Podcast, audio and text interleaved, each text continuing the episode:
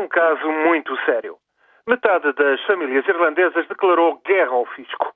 O prazo para pagar um novo imposto de 100 euros por unidade residencial terminou no sábado.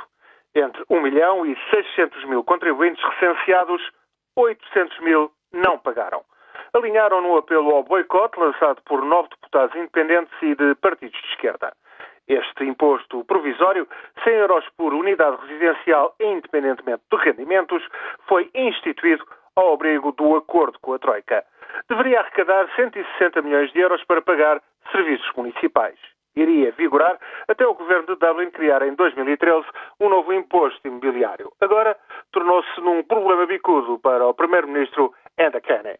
O seu partido de centro-direita, Fine Gael, governa em coligação com os trabalhistas e pode decidir-se por aplicar a lei. Os contribuintes em falta começam por pagar 10 euros de multa. Dentro de seis meses, a multa é de mais 20 euros. Passado um ano, sobe a multa a 60 euros e depois, depois arriscam cadeia. Podia ser assim, mas é inviável. Não vão os irlandeses, por exemplo, começar desde logo por votar contra o Pacto Orçamental da União Europeia, que vai a referendo no dia 31 de maio. Um não da Irlanda só iria complicar ainda mais a aplicação do plano de austeridade, um plano a que Dublin se comprometeu em novembro de 2010 a troco de 85 mil milhões de euros da União Europeia, do FMI.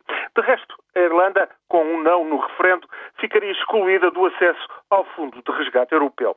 De novo em recessão, tal como Portugal, como a Grécia, a Irlanda tem, pois, escassa margem de manobra. Dublin não pode sujeitar-se a revoltas fiscais que ponham em causa os planos de austeridade. Só que, quando metade dos contribuintes dizem não ao fisco, não há volta a dar. O governo de Dublin vai ter de arranjar um compromisso razoável e bem depressa.